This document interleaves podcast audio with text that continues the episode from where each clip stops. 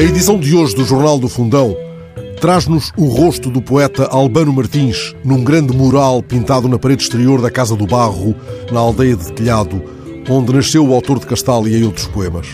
A jornalista Lúcia Reis escreve que o homenageado parece olhar para a Torre das Palavras erguida em sua memória e para os campos que a sua poesia evoca.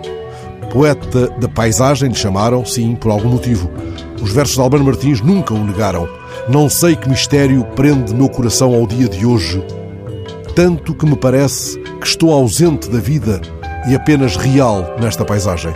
É como se, com tantos dos seus versos, o fundador da árvore nos levasse pelos trilhos entre povoados à sombra da Gardunha e com ele fôssemos à Casa do Mel, na antiga escola primária de Bogas de Cima, ou ao antigo edifício dos Passos do Conselho de Alpedrinha, onde se guardam as ferramentas que outrora usavam barbeiros, ferreiros e marceneiros, e onde somos surpreendidos com uma formidável coleção de chapéus de senhora.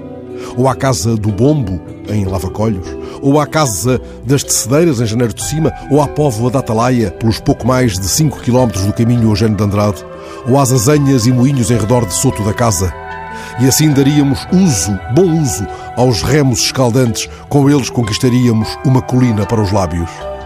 Escutando o fio das palavras cantantes de Rodomel Rododoendro, esse poema sinfónico, como lhe chamou Eduardo Lourenço.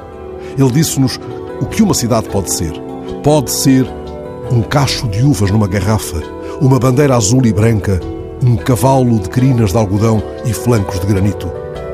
Iniciaremos a construção da cidade no telhado, pondo as mãos no barro da casa em que o rosto dele se fez mural, fitando a paisagem. Como se, ainda e sempre, Albano Martins nos dissesse: Percorrerás de novo estas veredas, ouvirás de novo o sino e a sina nas asas da calhandra.